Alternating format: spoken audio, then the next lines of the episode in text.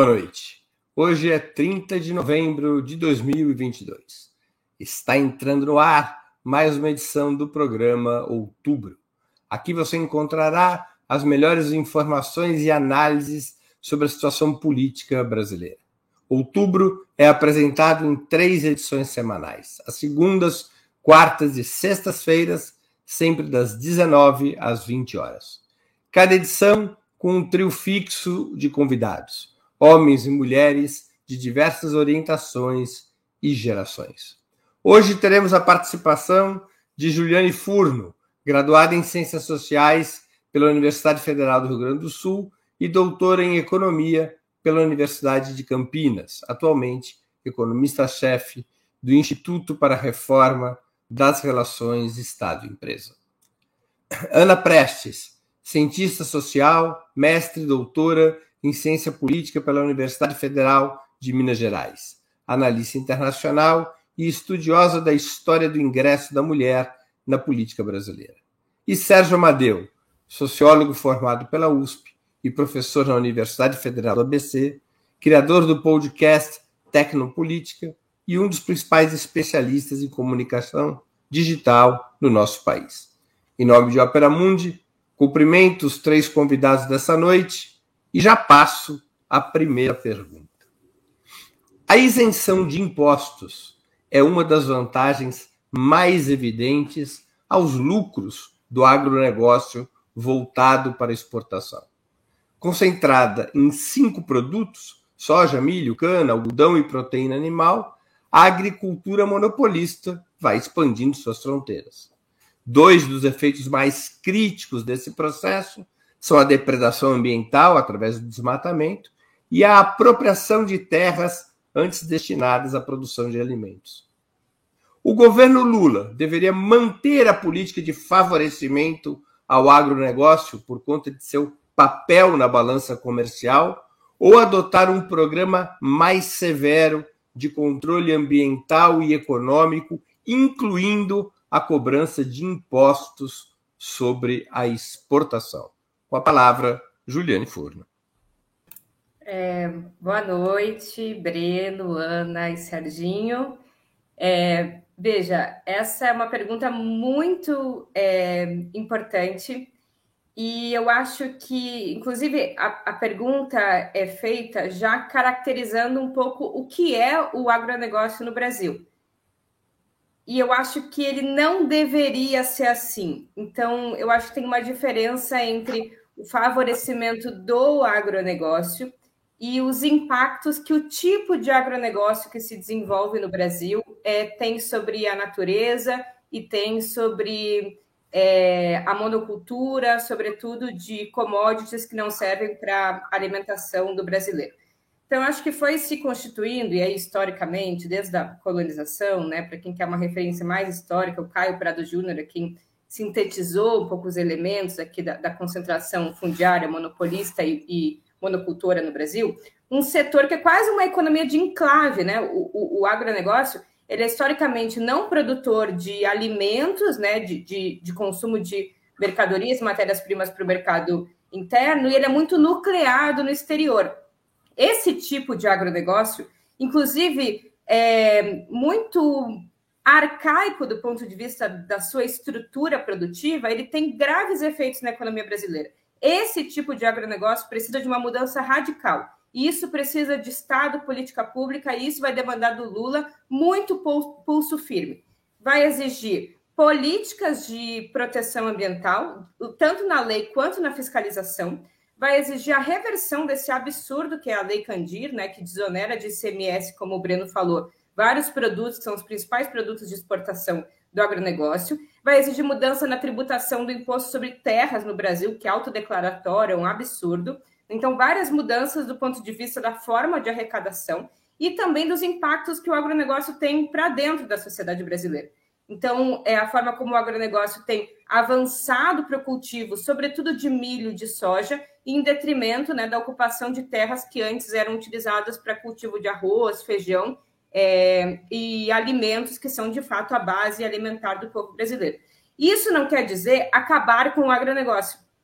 Isso quer dizer regular para que o agronegócio ele tenha um papel na sociedade brasileira, que sirva inclusive para que as divisas do agronegócio, que são muito importantes para um país dependente, sirva para diversificar a estrutura industrial do país, porque a gente precisa acessar a moeda estrangeira, que esse agronegócio seja mais modernizado, ou seja, para que ele tenha o mesmo nível de produção, degradando menos o meio ambiente, leia-se avançando menos sobre a fronteira agrícola, tendo mais produtividade e menos expansão territorial, é, e que ele seja muito menos intensivo em degradação ambiental. Isso, né, através de muita política pública, fiscalização e normas é, do Estado. Então, não é acabar com o agronegócio. O agronegócio tem um papel importante mas a gente precisa equacionar, sobretudo com a agricultura familiar, com reforma agrária, um outro tipo de produção agrícola, essa sim é vinculada, sobretudo, à pequena propriedade, à agricultura familiar e agroecológica, que essa é a que fornece comida, e a gente agora, sobretudo, precisa de comida. Então, não é acabar com o agronegócio, mas é reduzir é, o seu elemento degradante e reduzir a sua forma de enclave, que é essa que serve para extrair muita coisa e ter pouco retorno, principalmente fiscal, na sociedade. Com a palavra, Sérgio Amadeu.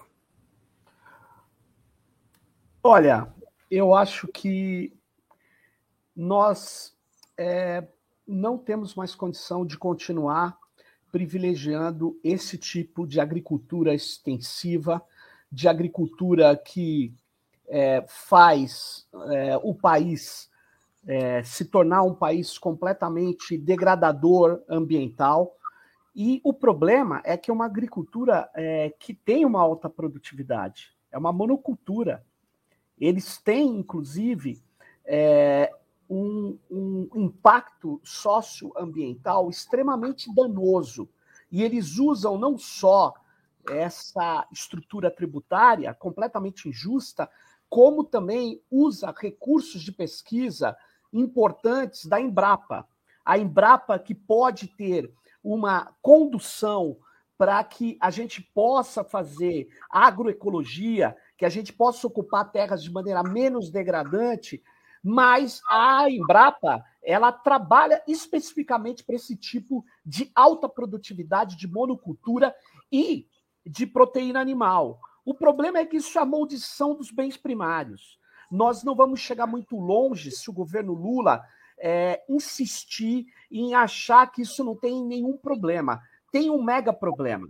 E, se você for ver, nós deveríamos estar discutindo qual é a estratégia brasileira de condução de uma nova indústria ou de recuperação do que foi a Embraer, por exemplo. A Embraer já teve entre os três primeiros produtos, os aviões, entre os três primeiros produtos de exportação brasileiro. É um produto sofisticado, é importante, mas não, a gente fica naquela ideia de que não se pode aplicar dinheiro na Embraer, que o Estado não pode fazer negócios como o, a NASA faz com a Boeing. Então, nós temos uma política que é insustentável a longo prazo. E eu acho que é preciso apostar em serviços de alta tecnologia e um resgate de uma indústria que o jargão chama de indústria 4.0. Qual o carro-chefe dessa indústria no Brasil? A Embraer. Tem só a Embraer? Não tem. Tem outras mega empresas e que tem também a necessidade de novos arranjos produtivos. Por quê? Se nós continuarmos privilegiando essa agricultura de alto impacto degradador e essa agricultura que o BNDES coloca dinheiro e essas empresas depois, como o próprio JBS, se, se muda para fora do Brasil, isso é um absurdo. Isso é um, uma coisa que é insustentável a médio prazo. Bom, o problema qual que é? Aí eu termino. Qual que é o problema? O problema são as alianças políticas. O problema são as questões que é, estão rodando ou rondando a montagem desse novo governo e a organização de políticas públicas. Aí é que está o pepino. Nós caímos na política. Ana Prestes com a palavra. Então, eu ia comentar justamente isso que o Serginho terminou falando, a política. Tudo vai depender como vai ficar esse Congresso, a relação com esse Congresso, gente, principalmente o Senado, assim, muito forte é, o agro no Senado. Inclusive, no governo Bolsonaro, eles foram bem fortes, é, no sentido até de derrubar ministro do governo Bolsonaro quando foi problema para eles. O, o Ernesto Araújo, quando caiu, foi muito pelo setor do agro no Senado, porque estava prejudicando, começando a prejudicar as maluquices do Ernesto Araújo, estavam começando a prejudicar o setor, é, que é o setor hoje, não à toa, é, a imagem que se tem está vinculada a desmatamento, está vinculado a essa é, terra sem lei que virou principalmente o norte, né, e no Brasil, está vinculado a é, financiamento de golpismo, financiamento do, do, da antidemocracia, está vinculado tudo de pior. O Brasil é um país tão esquizofrênico em algumas coisas que ano passado, cobrindo a COP de Glasgow, é, o, maior setor lá representado do Brasil era do agro. Inclusive, o stand do Brasil era o povo do agro. É, foi uma das, um dos uma das, uh, eventos internacionais em que a gente teve mais dificuldade, brasileiros tiveram mais dificuldade de chegar com os movimentos sociais, com as entidades, e aqueles que são os maiores eh, destruidores, digamos assim, de qualquer perspectiva de uma economia, um desenvolvimento sustentável no Brasil, com respeito ao meio ambiente e, e aos campos climáticos, justamente o agro. Então, não vai ser fácil, como muitas coisas nesse governo não vão ser fáceis. É, então, vai ser muito difícil é, acabar com essa dependência que foi que aí ela é histórica, ela, ela remonta mesmo à nossa primarização, né, desde sempre, que a Ju falou bastante aqui sobre isso. É, vai ser difícil porque eles são fortes no Congresso, eles têm uma representação, eles têm uma representação é, social e eles têm muita gente na mão, né, também, pelo volume de recursos que eles têm.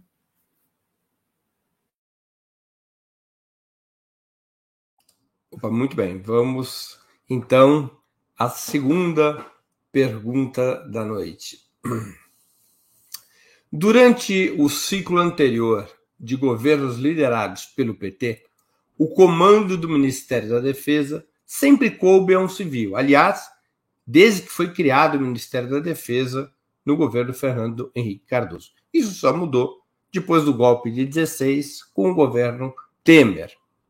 A orientação permanente no entanto, durante os governos petistas, sempre foi a de deixar intacto o vespeiro militar e atender às aspirações orçamentárias das Forças Armadas, dentro de uma lógica que esta dupla conduta, não mexer no vespeiro e atender às reivindicações orçamentárias, levariam à neutralização profissional das Forças Armadas. As Forças Armadas não seriam um problema a partir desta conduta. Essa lógica somente foi abalada no governo Dilma Rousseff, com a criação da Comissão da Verdade. Segundo informações circuladas por diversos veículos, o presidente eleito estaria para indicar José Múcio Monteiro para o Ministério da Defesa, para comandar o Ministério da Defesa. José Múcio Monteiro é um nome que teria sido sugerido ou avalizado pelos próprios comandantes militares. É hora de colocar a mão no vespeiro militar ou deve-se retornar à política de apaziguamento com as Forças Armadas? Com a palavra, Sérgio Amadeu. Olha, Breno, essa é uma pergunta muito importante nessa conjuntura. É, eu acho que é hora de emparedar as Forças Armadas com a democracia. É inaceitável o que eles fizeram, é inaceitável o papel que eles tiveram e o papel que eles têm. Eu não acho que o Lula vai fazer isso. Não acho que o PT queira fazer isso. Novamente, nós vamos fazer aquele mega recuo que a gente faz, faz, faz durante a campanha, fala que agora não vai passar. Vai ser mais ou menos como na área de comunicação a gente, as áreas estratégicas, a gente chega na hora do vamos ver e não entende que agora nós temos um ambiente internacional capaz de nos apoiar para colocar as Forças Armadas no devido lugar. Agora, a gente passou por uma eleição onde a gente está vendo os caras que batem continência para pneu pedindo a intervenção militar. Pastores como Malafaia falando que o Bolsonaro tem que convocar as Forças Armadas. E caminhoneiros descontentes com as Forças Armadas, que ainda não realizou a intervenção, pedindo intervenção federal nas Forças Armadas. Quer dizer, é nesse momento onde nós devemos falar o seguinte: o livro branco, que era a política, que o Celso Amorim acreditou, que costurou, o livro branco que o Marco Aurélio Garcia acreditava das Forças Armadas, ele não foi consolidado. Ele dizia o seguinte: a Marinha, o Exército Aeronáutica precisa de alguma coisa para fazer. Não dá para ficar pintando fio de, de, de avenida e tal. Precisa de alguma coisa. Então, daremos missões tecnológicas para ele. Então, coube a Marinha o submarino nuclear, que não começou agora, coube os caças aeronáutica e o centro de ciberguerra ao Exército. Agora, isso era tão frágil, gente, o problema das Forças Armadas no Brasil é que elas se comportam desde Góes Monteiro e, e depois da limpeza que foi feita no regime militar como um partido do Exército. Essa que é a verdade. Nós precisamos falar, meu, militar que tem arma não se mete em política. Se se meter em política, tem que ir para cadeia. Militar não se mete em ordem pública. Ordem pública é caso de polícia. Militar defende o país. E aí tem que ter uma reorganização, uma modernização das Forças Armadas, forças que sejam capazes de defender a integridade do território contra o único que pode nos ameaçar. Porque todo o exército, vocês estão vendo na Ucrânia, tem a grande ameaça, no Brasil já foi a Argentina, daí o terceiro exército ser tão poderoso. Mas não é mais. Não é mais. Desde a Guerra das Malvinas ficou claro isso. Quem é o único país que pode. Nem, nem com o Messi jogando bolão que jogou hoje? Messi, a Argentina é perigosa? Nem com... A Argentina é perigosa para ganhar a Copa do Mundo. Eu gosto muito do futebol argentino, torço pela Argentina, mas acho que o Brasil tem condição de chegar lá. Mas é, voltando aqui para uma questão geoestratégica, quem pode nos atacar, Breno? Chama-se Estados Unidos da América. É esse país, né, que é o único país que tem condição de colocar em risco a Amazônia, a integridade nacional, os interesses nacionais. E aí eu vou contar uma coisa. Eu estava no comitê gestor da internet, muito rápido, e tinha um general que integrava ali durante o governo Temer a, a indicação pelo Ministério da Defesa. Aí esse, eu peguei imprimi um documento, que é um plano dos Estados Unidos para a guerra urbana, dizendo que a guerra hoje, como a gente viu na Ucrânia, é uma guerra cada vez mais urbana, com muitas mortes de civis e com muitas dificuldades para o exército operar. E você sabe qual era a capa do plano? A foto era a cidade de São Paulo. Eu entreguei para o general. O general ficou olhando assim. Talvez ele achou que fosse fake news, mas não é. Era um plano, era um plano. E o exército brasileiro é tão desmanzelado que ele fica procurando inimigo interno que voltou e o livro branco virou pó. Na verdade, o inimigo do exército brasileiro é interno. Não se depende um país com inimigos internos. Desculpa, é hora de ir fazer um plano de você transformar o exército num exército de defesa nacional.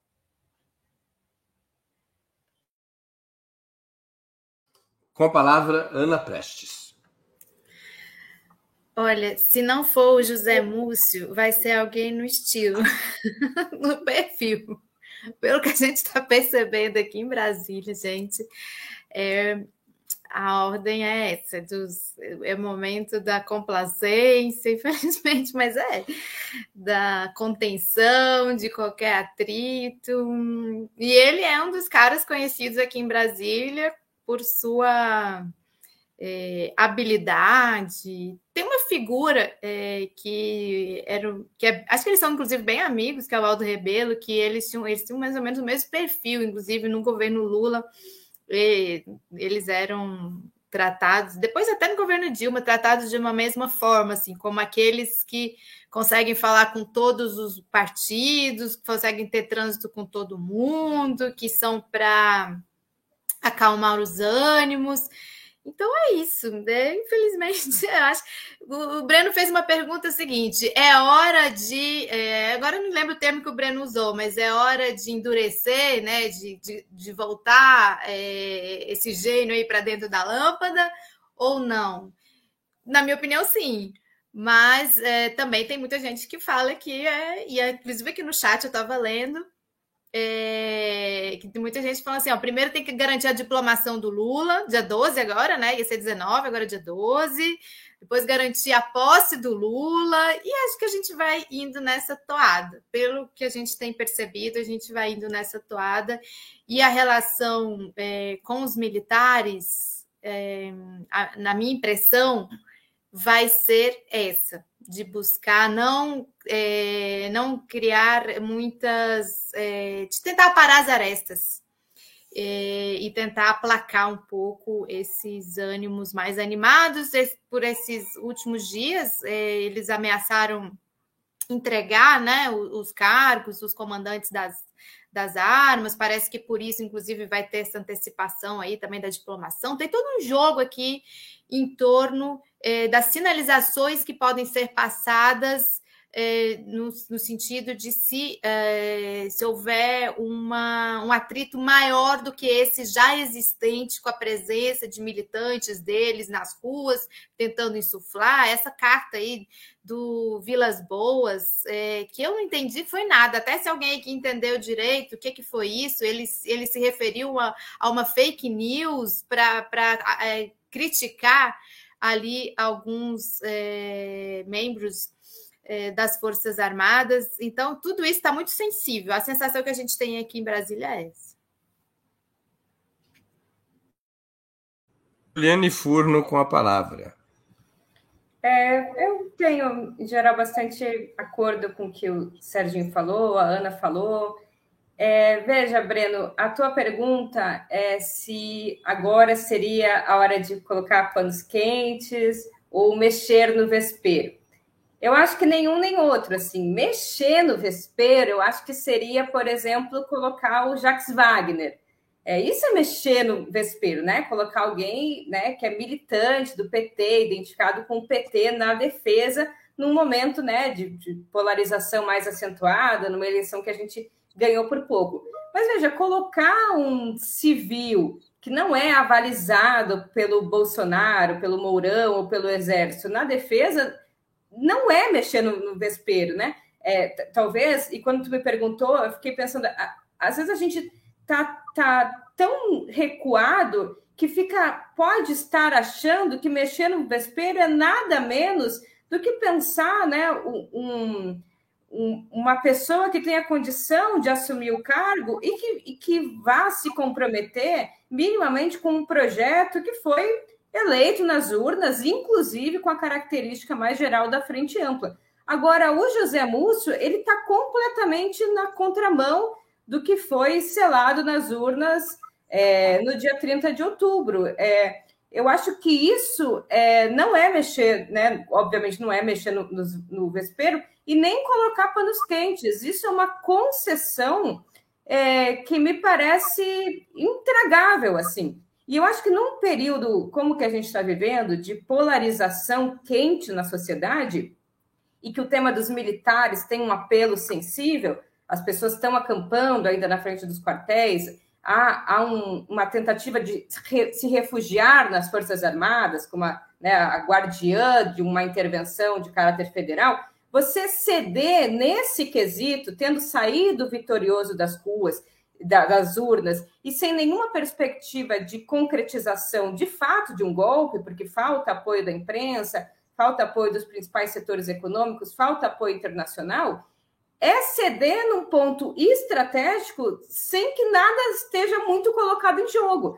Talvez assegurar a posse, mas me parece que não é algo muito significativo. Então, eu acho que a gente tem que pensar o que, é central e o que, que é secundário.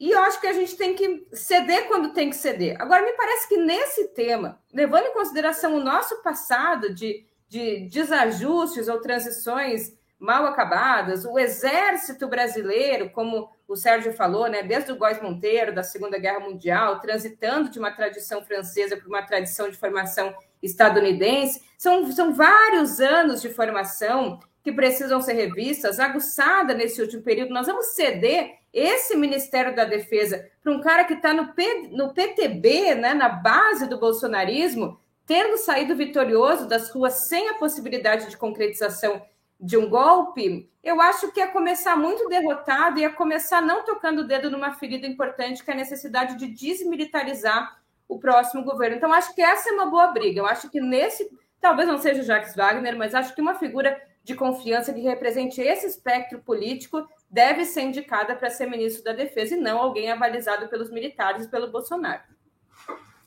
Ô, Breno, permite rapidinho, só um comentário sobre a Ju. Olha, o, o José Múcio, Ju, ele não é visto em Brasília como bolsonarista, aliás, em geral, em geral. Ele é visto pelos, pelos petistas e pela esquerda, tá, assim, de uma forma geral, como um aliado desde o, os, o primeiro governo Lula lá atrás, assim. Então, ele, ele, ele foi, não... ele foi ministro do governo Lula. É, foi ministro Sim, foi. das Relações Institucionais, é, e depois, quando ele virou ministro do TCU, ele foi visto com. foi celebrado pela esquerda, entendeu? Como um, um aliado. Assim. E a gente já viu muita gente, inclusive, recorrendo ali quando precisa de interlocutor no TCU a ele. Então, ele, ele não é. Só, só fazer esse comentário, assim, ele não é visto hoje como um cara do Bolsonaro, digamos assim, ou bolsonarista. Muito que bem. Vamos à terceira pergunta da noite. Durante a campanha eleitoral, por diversas vezes o presidente eleito colocou em pauta a democratização da mídia às vezes recebendo críticas de seus próprios correligionários. Não faltaram petistas que consideravam que as declarações de Lula sobre esse tema eram inapropriadas eleitoralmente. Vocês acham que esse tema deveria merecer finalmente prioridade por parte da nova administração ou não há forças para essa batalha? Com a palavra, Ana Prestes. Então, é, eu não sou desse meio, digamos assim, vou até arriscar falar uma coisa aqui, que é bom que eu sou a primeira, depois os demais comentam e me criticam. Eu tenho uma sensação de que essa pauta ficou até velha pelas mudanças que já houve no mundo das comunicações, ou seja, aquela regulação que a gente defendia lá atrás, que a gente se inspirava inclusive no Equador e na Argentina, lei de médios, né, lei dos meios, tal. Com o desenvolvimento dessas novas formas de comunicação, é, parece que até precisa ser atualizado. O que seria isso hoje, né? É, vou dar até um exemplo aqui. Eu fico vendo essa coisa da, da cobertura da Copa, como outras formas, né, de, de, de, se acompanhar grandes eventos mudaram e tem ameaçado os tradicionais, né, as tradicionais emissoras, ou como a maior aqui é, do Brasil. Então, é uma relação bem é, complicada, porque ao mesmo tempo que a mídia foi um dos grandes algozes é, do período Lula-Dilma, tanto é que quando a gente fala do golpe de 2016, a gente fala que foi um golpe jurídico, midiático, parlamentar, e houve um papel muito importante da mídia nessa lavagem cerebral que foi feita, antipetismo, anti-Lula, que até hoje a gente vê reproduzida, é, ao mesmo tempo que isso, só, e só por, si, só por isso, né, já, já demandaria de, daqueles que lutaram para conquistar o governo fazer alguma coisa, ao mesmo tempo parece, e eu acho que o Serginho aqui entre nós talvez seja o, mais o especialista dessa área, parece que essa, essa pauta também já foi transformada e a gente precisa correr atrás para é, se atualizar nesse sentido de o que seria hoje realmente fazer uma regulação, o que seria a nossa lei dos médios, meios, né, no Brasil hoje. Com a palavra, Juliane Furno. Ah, eu me chamo a Ana, quero ouvir aqui o que, que o Serginho tem a dizer, que é mais especialista no tema. Mas eu acho que, de fato, houve uma, uma mudança de qualidade é, dessa, dessa palavra de ordem, dessa formulação de caráter mais geral, principalmente com a internet, porque eu lembro que quando né, foi surgindo, não quando foi surgindo, porque eu não sou tão velha, mas quando a internet foi se, se popularizando, é, e, e, quando houve os debates mais acolorados do marco civil da, da, internet, se acreditava que a internet seria um ambiente mais é, democratizado, democratizável, e, e, se foi compreendendo que, que pelo contrário, né, a, a, não existência de diversos mecanismos, inclusive do conhecimento é, do, do, controle, né, de como funcionam as, as plataformas, os algoritmos, é, se descobriu um novo mundo, inclusive é, de como chegam diferentes tipos de informação, que diferente da televisão tradicional, a gente ainda conhecia o interlocutor e a mensagem é, distribuída para poder, pelo menos, problematizar ela, ainda que a gente tivesse poucos meios para fazer isso.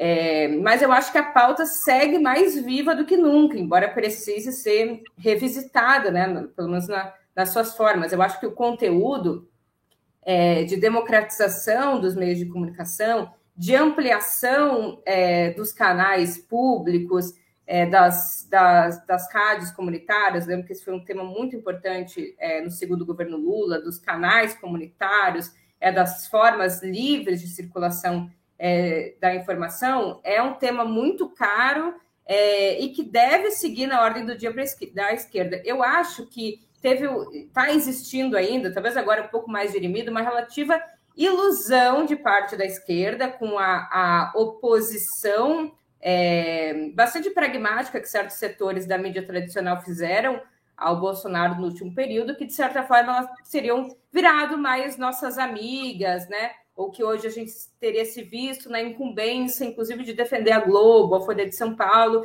dos ataques antidemocráticos que, que a direita tradicional estaria fazendo a esses meios de comunicação. Eu acho que a gente tem que saber separar muito bem o que é o autoritarismo sobre né, os meios de comunicação de forma desmedida, inclusive o ataque aos seus trabalhadores e o ataque à informação, do que a necessidade de democratização é, da informação e de problematização do, da vinculação, o tipo de conteúdo, né? Porque é, diversas é, formas de identificação de um mesmo é, problema social não aparecem é, da mesma maneira ou de forma plural nesses veículos tradicionais. Então, acho que segue sendo uma pauta do dia, precisa ser uma pauta da esquerda e agora mais alargado, porque não se trata, ainda que eu ache que a televisão tem um papel muito relevante, não se trata mais só de pensar os canais televisivos, mas sobretudo a internet.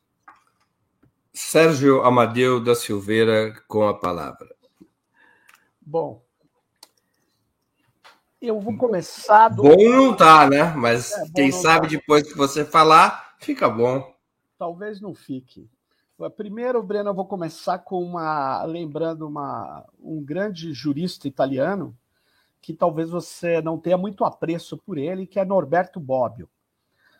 Eu gostaria de lembrar que ou você tem o governo dos homens ou o governo das leis. E ele fala isso, inclusive, para a organização do socialismo, não só para a democracia liberal. Ele fala que você tem que ter regras, você tem que ter controles democratizados, distribuídos, eu diria. E aí que eu entro com a questão da, da democratização das comunicações. Eu sou um, inclusive num programa aqui, eu falei que a televisão perdeu muita força, a internet é muito superior hoje. É só você ver a FIFA, onde ela está postando, é no Casimiro, é na internet, é mais de 5 milhões. E aí você fala, 5 milhões não é nada, 70 milhões de debates, mas 5 milhões é na hora que você está vendo, depois você tem zilhões de visualizações. Mas a televisão tem importância, as rádios têm importância, como foi dito já. Né? E nós precisamos ter, sim, uma lei de meios uma lei que desconcentre o poder econômico, que coloque determinadas responsabilidades sociais para a mídia e que permita a, a, que a produção local e regional se manifeste. A gente tem que ter essa reforma que regule os meios de comunicação chamados rádio e televisão. Agora, temos que agregar a regulação das plataformas digitais. Temos que, temos que agregar a regulação dos sistemas algorítmicos. E isso a gente tem avançado. A gente tem uma série de propostas e tem uma série de lacunas. Mas nós temos sim que é, deixar bem claro que a organização é, de uma plataforma que tem 74% dos brasileiros conectados à internet, mais de 100 milhões de pessoas, é, que são impactadas por algoritmos que modulam o comportamento e a atenção dessas pessoas. Só que eles são completamente invisíveis para nós. Nós não sabemos se eles estão trapaceando, se eles estão privilegiando, como o próprio Twitter é, reconhece que na pesquisa que fez em sete países, eles privilegiam o discurso da direita. Então, na verdade, esse mecanismo invisível ele precisa ser controlado. A gente não vai aqui discutir os detalhes, mas uma das coisas importantes é a gente saber que dados eles coletam, como eles cruzam esses dados, por que, que eles cruzam e o que, que eles estão fazendo é, para conduzir a atenção das pessoas e por que, que eles estão privilegiando determinados discursos. Só uma última coisa é que, junto com a regulação das plataformas, a regulação dos algoritmos, é, que são invisíveis, que precisam de transparência, nós precisamos controlar uma outra coisa que não tem diretamente ligação com a comunicação, mas é vital hoje, porque ele é, é o alimento, é a fonte dos algoritmos, que é o fluxo internacional de dados. Falar que a gente tem que deixar, retirar os dados da nossa população para hospedar, por exemplo, nos Estados Unidos, um país com uma legislação completamente incompatível com a Lei Geral de Proteção de Dados, é um equívoco, é um mega equívoco. E nós precisamos controlar, mas isso é uma guerra e nós vamos ter que travar isso. O Marco Civil da Internet não resolve isso, porque o objetivo do Marco Civil da Internet era garantir a neutralidade ou a imparcialidade da infraestrutura. E nós conseguimos fazer isso. Isso que as pessoas não entendem. Se as operadoras de telecom pudessem controlar o fluxo de dados, ou o judiciário pudesse fazer bloqueio no fluxo, na infraestrutura, dizendo uma coisa é dizer assim, ó, tire a internet do ar porque tem uns sites aí que eu não sei de onde eles vêm. Isso é inadmissível. Isso é completamente absurdo. Ele tem, é que o Marco Civil exige, que ele não faça esse bloqueio, mas ele tem que declarar, sem dúvida nenhuma, que as plataformas, os sites, têm que prestar contas ao judiciário. E, de certa maneira, a gente foi fazendo isso. O Marco Civil é muito importante para retirar o poder de quem controla a infraestrutura, mas não resolve o problema da regulação das plataformas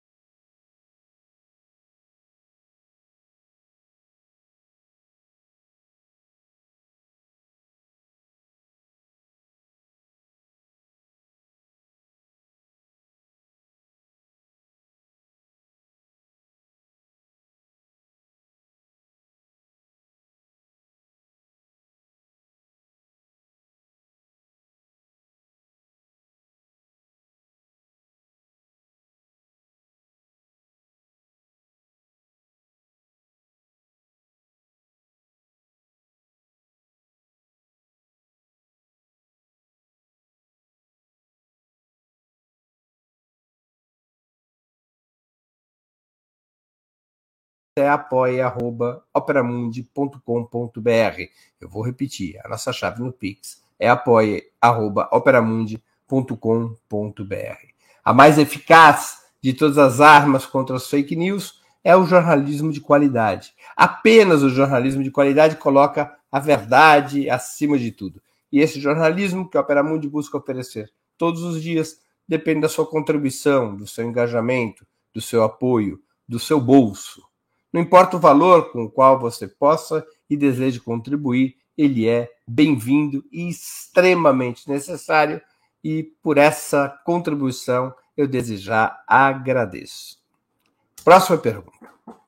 Tudo indica que a negociação da chamada PEC da transição para obter recursos necessários às medidas emergenciais contra a fome e outras necessidades urgentes terá como contrapartida a recondução de Arthur Lira para a presidência da Câmara dos Deputados e a preservação do chamado orçamento secreto. Qual a avaliação de vocês sobre esta troca, quando são diversos os críticos que consideram até mesmo legalmente desnecessária a própria PEC da transição para que o governo tenha os recursos necessários às medidas emergenciais? Com a palavra, Juliane Furno. É, veja, eu acho que são duas coisas. Esse tema é muito espinhoso. Em primeiro lugar, eu não conheço muito, depois, se alguém é, tiver visto esse debate, é, sobre ser desnecessária a PEC da transição para que o governo tenha acesso aos 175 bilhões para concretizar é, os gastos necessários para a manutenção do Bolsa Família a partir de 1 de janeiro de 2023. Porque o problema não é, é financeiro ou econômico, né, não é falta de recurso, mas precisa de uma autorização do Congresso para que esses gastos operem fora do teto.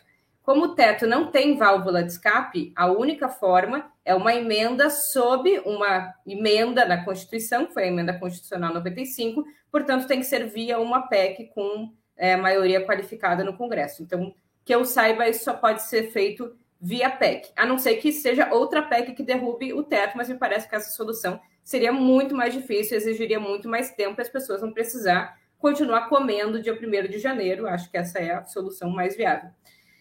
Sobre o Lira, eu acho é, que não existe muita solução, objetivamente, pragmaticamente, fora do apoio do PT é, e dos demais partidos que apoiaram Lula, com exceção, me parece, do PSOL, alguns partidos mais à esquerda, do que apoiar é, a recondução do Lira à presidência da Câmara. Me parece que o, ponto é, nevrálgico aí é a manutenção ou não do orçamento secreto. Eu acho que existe mais possibilidade de barganha é, dos partidos da oposição nesse tema é, do que em outros. Se o cálculo for apoia o Lira a recondução da presidência da Câmara e em troca a manutenção da PEC é, da, da transição para caber o, Bolsa Família, eu acho que essa é uma jogada necessária nesse momento. Em primeiro lugar, porque é muito provável que o Lira vá ser reconduzido é, à presidência da Câmara, portanto, seria uma atitude é, de demarcação de posicionamento político, não apoiar o Lira, porque provavelmente ele vai ser, vai ser reconduzido ao cargo. Eu acho que seria mais demarcatório, não me parece que é o papel do PT nesse, nesse período, respeito os partidos que, que para manutenção de, uma, de um certo moralismo, né, em grande medida, né, de se identificar ali como uma oposição não submetida ao jogo da Câmara, vão se abster, mas o Lira vai ser eleito. E diferente, por exemplo, né, de 2018,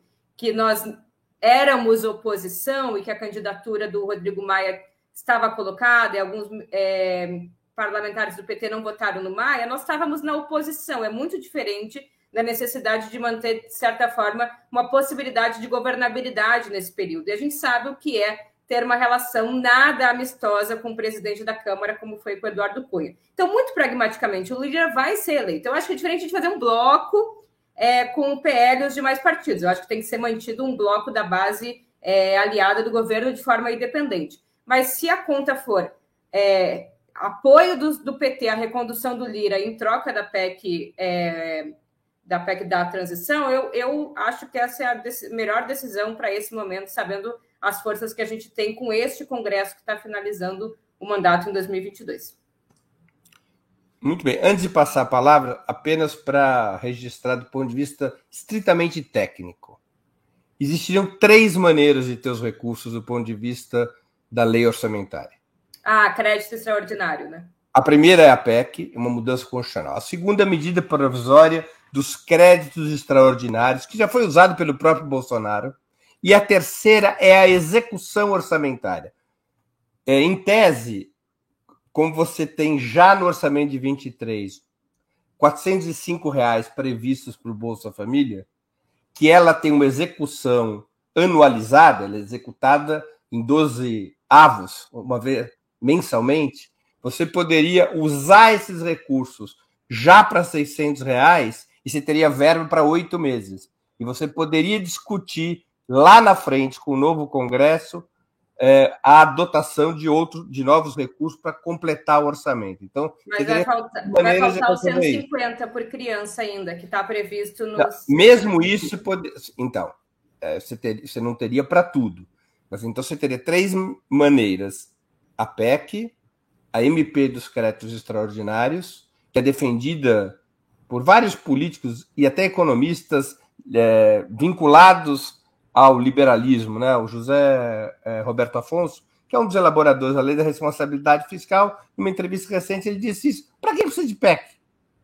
Esses recursos estão disponíveis com créditos extraordinários. Não precisa dar essa força toda para o LIRA e para o orçamento secreto.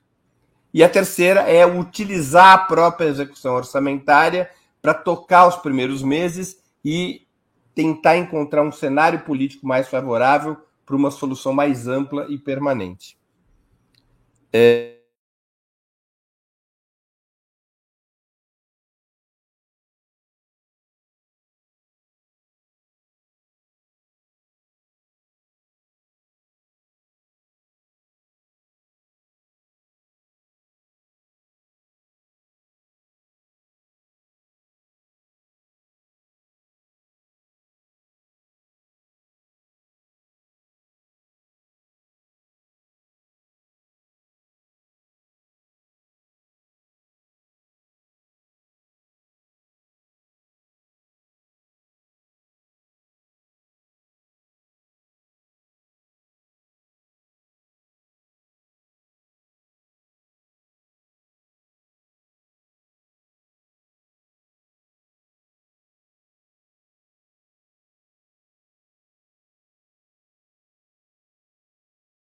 do grande, o grande articulador de uma frente ampla.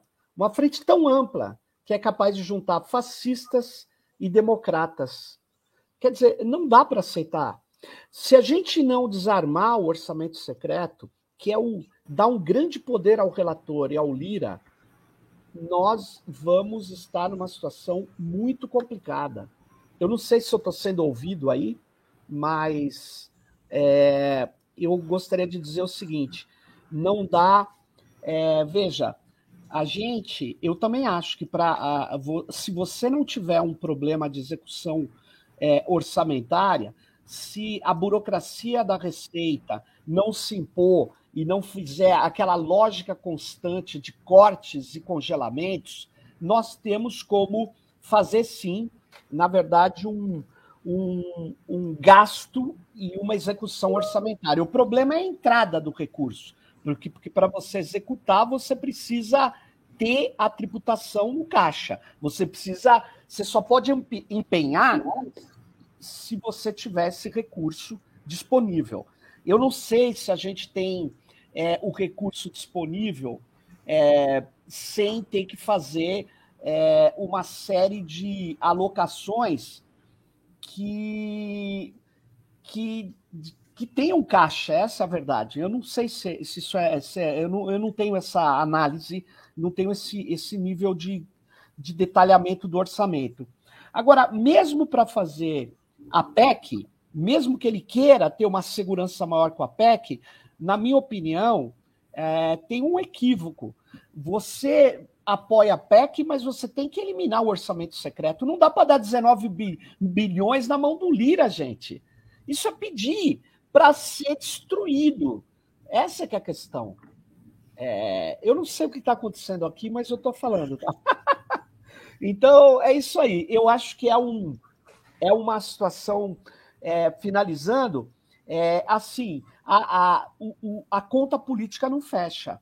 Por que, que não fecha? Porque você dá o Lira. É, na verdade, quem está sendo eleito presidente do Brasil é o Lira. Esse é o problema. Você tem que barrar o recurso do Lira. Concordo com a Ju. Ah, se você tá, olha só, se você tá indo para a necessidade de para não ser derrotado, ele vai, ele vai ganhar, mas então você tem que barganhar. Não tem orçamento secreto. Os dois não dá para aceitar, porque aí ele fala assim: ó, quem manda no Brasil sou eu. É isso. Porque ele tem o Bolsonaro e tem o Lula, o bolsonarismo e o petismo. Gente, não pode aceitar isso. Isso é o fim da picada. Ana Prestes com a palavra. Tá, nós estamos sob ataque hacker aqui. Não sei o que está acontecendo hoje. Gente, hoje, é, sobre esse tema, foi muito curioso o dia aqui em Brasília hoje, porque começou o dia, todo mundo assim, de olho arregalado, porque o Reginaldo Lopes falou: é, está sendo discutida a PEC, pode ser que a gente é, essa PEC possibilite o adiantamento de liberação, do, aí ele falou do sexto, é sexta vez que o Bolsonaro vai furar o teto, mas no fundo o que ele estava querendo dizer é que poderia liberar o orçamento secreto. Mas agora, como parte da negociação toda para ser aprovada a PEC, já teve aquele, toda aquela questão do apoio ao Lira. Mas agora, no final do dia, antes de entrar aqui no programa, eu estava lendo no UOL, acho que saiu uma notícia do UOL, depois posso compartilhar o link, que o Bolsonaro falou que não vai não vai passar mais nada, zero do, do orçamento secreto para o Lira, porque ele está muito irritado que o Lula está apoiando o Lira e que ele não, zero, não vai passar nada, não tem mais orçamento secreto, porque o Bolsonaro não quer orçamento secreto. Então, fecho aqui minha participação de hoje é, com essa informação e, e, e, corroborando aí os comentários, tanto da Ju como do Serginho, sobre o absurdo, né? Que é a gente cair. É, e essa, isso que o Serginho falou agora há pouco, quem está governando é o Lira, a gente já fala isso tem alguns meses, inclusive do, dentro do próprio governo Bolsonaro, foi essa a tônica que foi é, que foi dada. Eu, infelizmente, vou ter que sair mais cedo hoje do programa. Vamos Aliás, Ana, só um, um pontinho. O Lula falou isso num debate. Bolsonaro, quem manda no país é, é, o, é o Lira. E ele não percebe o que está acontecendo. Eu acho isso estranho. É verdade. Gente, até a próxima quarta para vocês. Obrigada. Depois eu vou assistir o final do programa. Beijo. Tchau. Nossa, o Breno hoje tá, tá um senhor que não sabe usar o streaming. Vou aqui passar a última pergunta da noite. Uma das críticas mais contundentes ao ciclo anterior de governos petistas foi o pouco empenho pela reforma política. Essa avaliação, aliás, está presente em vários documentos do próprio PT, mas parece novamente completamente fora da pauta mesmo que seja quase um lugar comum afirmar que mudanças desse naipe ou são feitas no início de governo, no momento de maior saldo positivo de seu capital político, ou acabam deixadas de lado. Qual a avaliação de vocês a esse respeito? Com a palavra, Sérgio Amadeu. Olha, a reforma política, ela tem uma dificuldade muito grande, porque se outras, se outros elementos que são cruciais também, mas menos importante que você redesenhar o sistema, o campo onde vai ter a disputa, é isso que está em jogo. Meu, eu acho, é, Breno, respondendo objetivamente, é, não existe nem uma proposição hoje do PT em relação a essa reforma. Existia no passado, não tão distante, mas não tem um consenso formulado, porque não dá para ser um consenso só no PT, tem que ser um consenso na esquerda e depois um consenso do centro para a esquerda, para ter o mínimo chance, a mínima chance de você é, estruturar as novas regras de disputa política no país, porque é disso que se trata uma reforma política. O problema é que eu não vejo a menor condição de fazer isso. E vejo que isso, mais uma vez, é aquela jogada. Deixa isso para lá, porque a gente precisa governar. Então é aquela coisa. Enquanto a gente precisa se manter no poder, a gente cria as condições para que a gente seja engolido pelo poder. Esse é esse é mais um problema crucial que a gente tem, mas sinceramente, eu não vejo a mínima condição do. do é... Olha, vou dizer por quê, Breno. Se nem o presidente da Câmara a gente está conseguindo articular, imagine uma proposta de reforma política que re... uma das coisas é reduzir o poder do coronelismo na política. Quer dizer, eu não tenho a menor. É, é, eu não vejo a menor condição de fazer isso nesse momento. Não vejo. É isso. Juliane Furno com a palavra. É curioso agora, parei para pensar quanto a gente saiu, a esquerda brasileira, de uma pauta que teve um grande caldo de, de acúmulo político e organizativo, que foi justamente a pauta da reforma política em 2014, para um vácuo em torno desse tema. Eu não sei se vocês lembram, mas ali no bojo das jornadas de junho, é, a Dilma tenta apresentar uma solução de compromisso, é, apresentando, se não me engano, 10 medidas é, para solucionar, cinco medidas, Breno. O Breno tem uma memória excelente, então eu não vou me arriscar a dizer. Tinha uma sobre corrupção, acho que tinha uma sobre né, é, melhoria da infraestrutura, de transportes, tinha uma saúde, educação. Saúde, educação, transporte, é, corrupção e, e convocação e de uma constituinte, a convocação de uma constituinte, constituinte exclusiva é, para reforma. Quando a Dilma fala isso, a convocação de uma constituinte para debater e formular uma proposta de reforma política, hum. as organizações é, políticas, principalmente essas do campo democrático popular, pescam essa pauta e pensam: é isso, é isso que tem condições, inclusive, de nos ligar em boa medida com o que foi ali é, o início mais genuíno daquelas manifestações, antes de serem um pouco mais cooptadas ali pela mídia e por vários é, setores da direita brasileira e internacional, que eram um pouco capitaliar é, é aquele sentimento de falta de representatividade e desconfiança que existia no Congresso na política. Então, era a falta de identificação ou a falta de de percepção de que aquele Congresso, aquela política pudesse ser capaz de representar e fazer é, ser concretos anseios de uma juventude, em grande medida uma classe média, que tinha desejos para o Brasil e que identificava né, que existia um Congresso corrupto e, e desarticulado no que tange aos desejos do povo brasileiro. Então, ali foi a ideia de pegar essa pauta e dar concretude, né, ao mesmo tempo que dava de certa forma, uma sustentação política ao governo Dilma naquele período que já era um período de tentativa de desestabilização e criminalização da Dilma e do PT e da esquerda.